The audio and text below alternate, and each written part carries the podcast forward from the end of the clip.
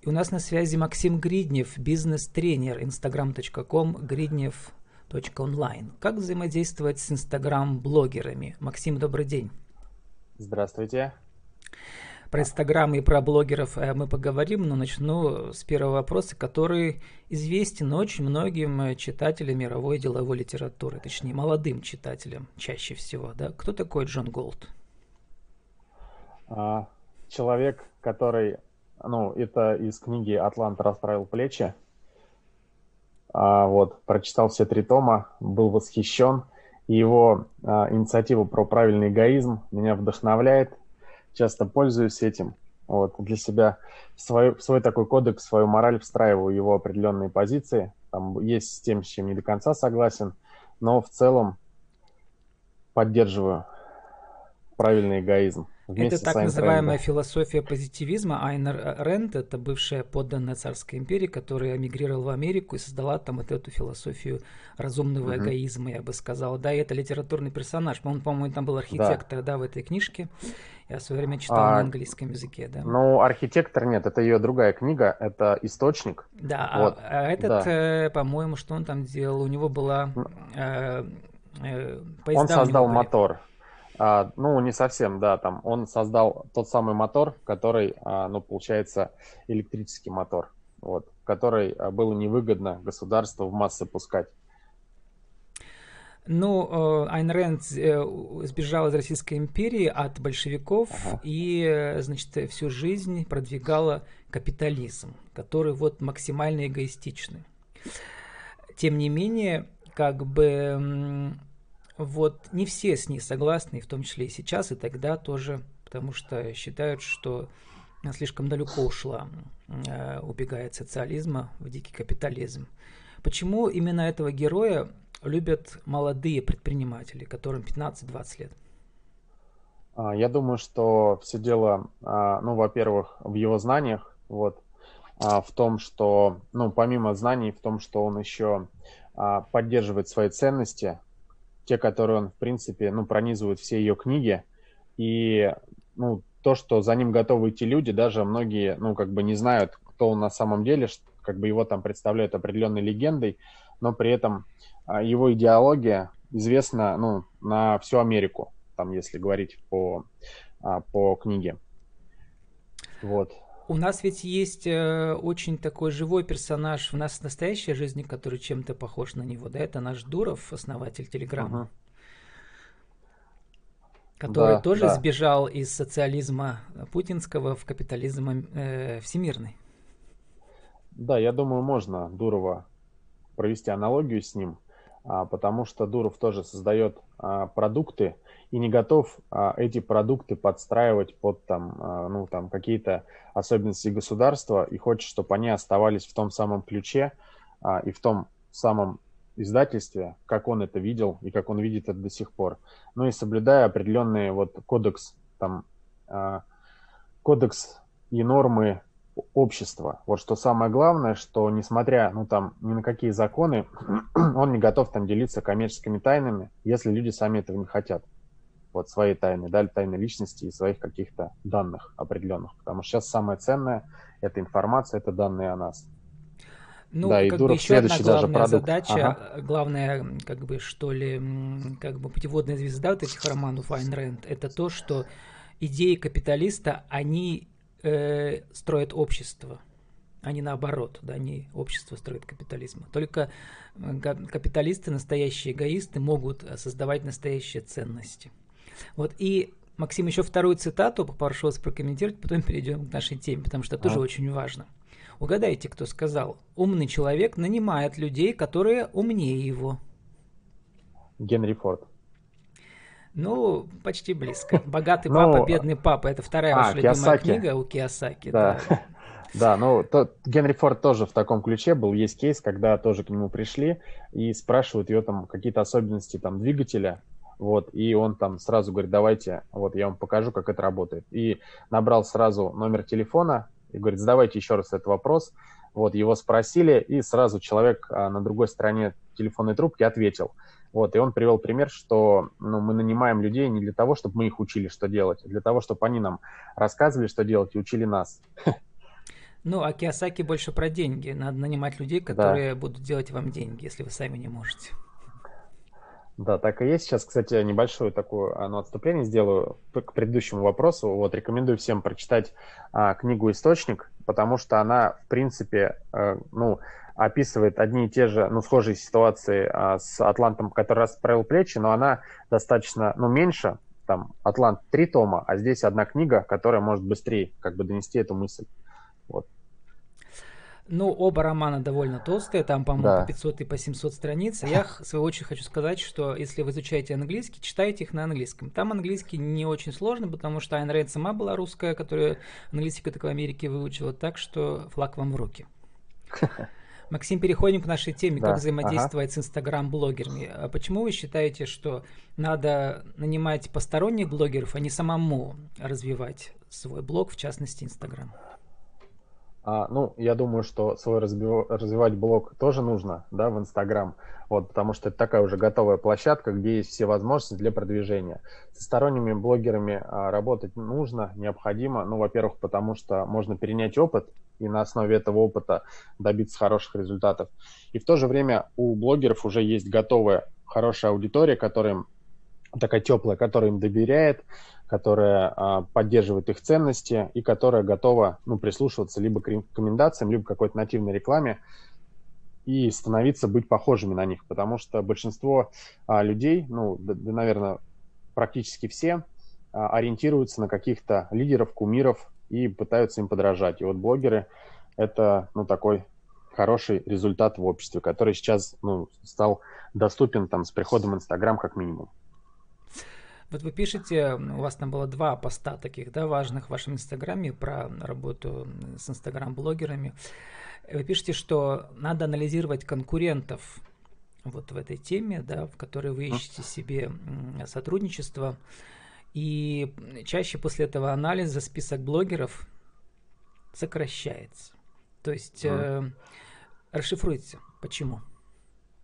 Ну, когда вы начинаете анализировать блогеров, а, вы же проходите, ну, их начинаете пропускать через различные сервисы, смотрите а, активности аудитории, которая есть у них, и не всегда, ну, у блогеров то самое количество подписчиков, которое вам нужно, и не всегда а, ваша целевая аудитория соответствует их целевой аудитории. Ну, например, вы захотите у них там, а, ну, там, мама блогер, которая пишет там про детей, да, а вы захотите сделать рекламу, не знаю, кожаных изделий каких-то там для мужчин. Ну, понятное дело, здесь блогер не подходит. Хотя через мам тоже можно это транслировать таким образом, чтобы они там сделали подарок своим мужчинам там, да, на 23 февраля.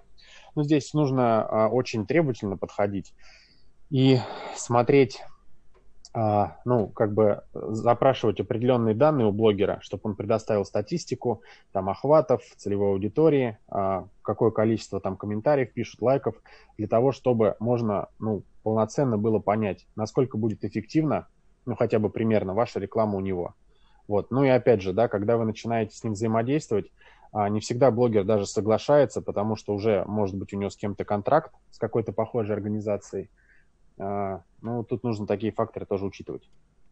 А как проверить на адекватность этого инстаграм-блогера? Просто я много смотрел э, значит, материалов о том, что очень часто у них неадекватные как бы требования, в частности, а, про в сотрудничестве финансовом, да, то есть они слишком высоко себя ценят, хотя по-настоящему эффект от них может быть гораздо ниже. А, ну, смотрите, а, ну, во-первых, там, да, часто смотрят на количество подписчиков, но основной такой фактор, ну, потому что, в принципе, сейчас весь мир начал ориентироваться по количеству подписчиков. Куда ни зайди, все селебрити говорят о том, что, а, ну, там, у меня 1 миллион, у другого 2 миллиона, и я как бы круче через Инстаграм. Это не всегда показатель. Сейчас даже порекомендую работать с микрофлюенсерами, ну, микроблогерами, потому что в чем разница? Ну, например, если у крупного блогера, если он что-то рекламирует, люди сразу понимают, что это реклама. Вот. И уже, ну, они начали фильтровать информацию и понимают, что, ну, не всегда, как бы это коммерческая составляющая. Он не от души это делает, а просто ему денег заплатили, и он рекламирует. Вот.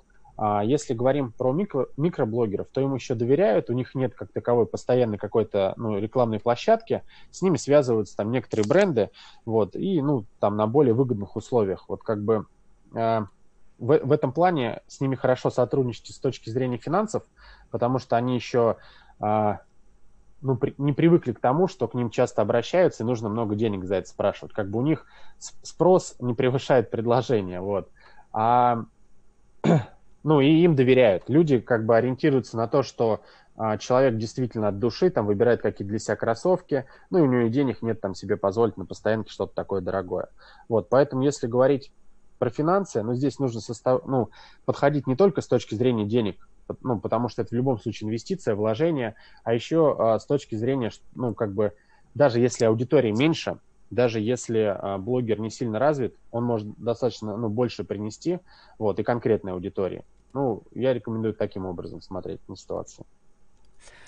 А есть ли какой-то универсальный инструмент э, проверки того, насколько вот, э, вот как у нас работает да, воронка продаж, чтобы вот это узкое горлышко, которое внизу, было пошире у этого конкретного блогера? Как это узнать? То есть количество заказов конкретных, переходов и так далее.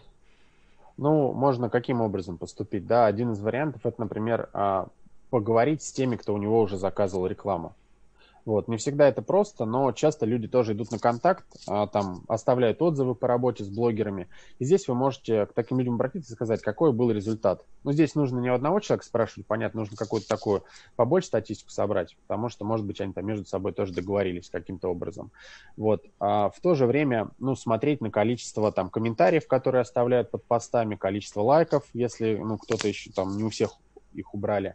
А, и анализировать там сервисы LiveDune, например, смотреть, какое количество подписчиков, какой охват. Вот, таким образом можно а, себя обезопасить и понять, кому лучше обратиться. При этом обязательно составлять техническое задание, а, и там есть там три способа, например, а, работать. Ну, по бартеру, когда блогер пишет, а вы ему просто предоставляете либо свою услугу, либо дарите какой-то свой товар. А, что-то среднее вы там частично ему оплачиваете, частично а, даете пользоваться своим товаром. Ну, как бы даете свой товар и доплачиваете деньгами. И либо просто сразу оплачиваете деньги. Вот. Но при этом обязательно, чтобы у блогера да, была отчетность. Вот. Но в моменте диалога, когда вы с ним начнете разговаривать, очень много тоже становится ясно, потому что, видно, он открыто ведет диалог или ну, где-то юлит и о чем-то не рассказывает. Здесь такой важный момент. Э, нужно ли, всегда ли нужно указывать, что это партнерский эфир, как в журналистике сейчас пишут, да, что вот э, это, это реклама, по сути дела? Или все-таки вы считаете, что можно и скрыть это, особенно у микроинфлюенсеров? А, я думаю, что по-разному, вот, в зависимости от ситуации, но чаще всего а, люди, ну, не любят, когда напрямую им что-то рекламируют, вот, Чаще всего это бывает нативная такая реклама, где просто блогер чем-то пользуется, приходит в какой-то магазин, вот, рассказывает про какое-то сотрудничество, но при этом как бы даже сейчас такую фишку используют, говорят, это не реклама, чтобы вы понимали, просто мне нравится этот бренд. Хотя, ну, как бы если разобраться, может быть, это и реклама. И такое часто тоже бывает. Давайте еще раз, Максим, для нашего интернет-радио, где-то пойдет отдельным куском ротации. Э, как взаимодействовать с инстаграм-блогерами? Конструкция 1, 2, 3. 1, 2, 3. Инструкция. Ну, первое, ага, конструкция. Первое, а, найти блогеров. А, можно узнать у друзей, можно посмотреть в Инстаграме, вот, можно найти какого-то одного и зайти в его профиль, там рядом с его именем будет такой треугольничек, он покажет похожих похожих блогеров в этой тематике. Ну, для себя найти штук 50, если говорим там про воронку, да, как блогера выбрать. Ну, в вашем регионе. Опять же, тут зависит от того, а, как вы рассчитываете продвигаться. Либо это Россия, либо это там, ну, там ваш конкретный какой-то город. Дальше, соответственно, вы простыми словами пишете блогеру о том, что хотите с ним посотрудничать. Вот. Ну, точнее, нет, второй шаг – это анализ. Когда вы 50 блогеров нашли, хорошо их проанализировать и для себя выбрать ну, как минимум там 20 тех, с которыми вы, в принципе, готовы будете работать. А после этого, ну, остальных, конечно же, мы просто не удаляем, они у нас как запасной вариант остаются. А дальше мы пишем, а, ну, мы их проанализировали, посмотрели, да, подходят тематики, все, все, что нужно, как бы площадка готова. Дальше мы им пишем и, а, ну, там, предлагаем варианты сотрудничества. Вот. На этом этапе тоже вам не все ответят. А, ну, ответят, может быть, там 5-10, например. Ну, 5, скорее всего. Вот, и здесь уже вы с ними начинаете дальше простыми словами работать. Ну, на каких условиях составляете техническое задание, а, как будет выглядеть пост, где он будет, это либо сторис, это либо в ленте. А, ну, сам пост пишет блогер, но всю информацию, которую вы хотите донести, ваше предложение даете ему вы. А после того, как он это делает, он вам присылает макет на согласование. Как бы без согласования ну, нужно договариваться, чтобы обязательно был момент согласования, чтобы вы увидели, как это будет выглядеть. Вот, после того, как вы все согласовали, отправляете ему в работу. Он это запускает, а, идет какое-то время, ну, то, которое вы договорились с ним, будет показываться. А после этого собираете статистику, а, оцениваете результат вместе с ним. Вот, если, ну, в любом случае, хорошо ли получилось, плохо ли, там, анализируйте вашу работу, вот, проводите работу над ошибками, идете дальше. Но при этом самый главный пункт в конце обязательно поблагодарить блогера, вот, и, а, ну, там, поговорить с ним о дальнейшем сотрудничестве, если вас все устроило. Или там, что можно улучшить, чтобы дальше поработать. Максим, мы должны уже заканчивать. Э, не, не могу не спросить. Вы все-таки у нас еще и возглавляете Комитет развития молодежного предпринимательства в своем регионе. Uh-huh. Вы там используете таких нативных блогеров? А, ну, мы участвуем в разных мероприятиях, вот, и там, а, ну, конечно же, просим о нас рассказать, а, о том, каким образом а, мы популяризируем эту тему в нашем регионе. Вот. Поэтому да. Бесплатно они или они тоже за деньги или за бартер? Ну, здесь бартер, мы о них тоже рассказываем на наших площадках. Вот где-то а, ну, там используем в качестве партнеров, спонсоров, но вообще получается бартером в основном. С нами был Максим Гриднев, бизнес-тренер instagram.com, gridnev.online. Как взаимодействовать с инстаграм-блогерами. Максим, у вас 30 секунд на вашу аудиовизитку. Кто вы, что вы, какие услуги, как вас найти? Ага. Спасибо большое. Заходите в мой инстаграм, подписывайтесь. Инстаграм gridnev.online. А, проконсультирую, а, расскажу, каким образом продвигать свой бизнес в инстаграм. Буду рад вас всех там видеть. А также можете читать мой блог, там очень много полезной информации. Спасибо вам и удачи. Все, спасибо большое, Владислав. Всего доброго.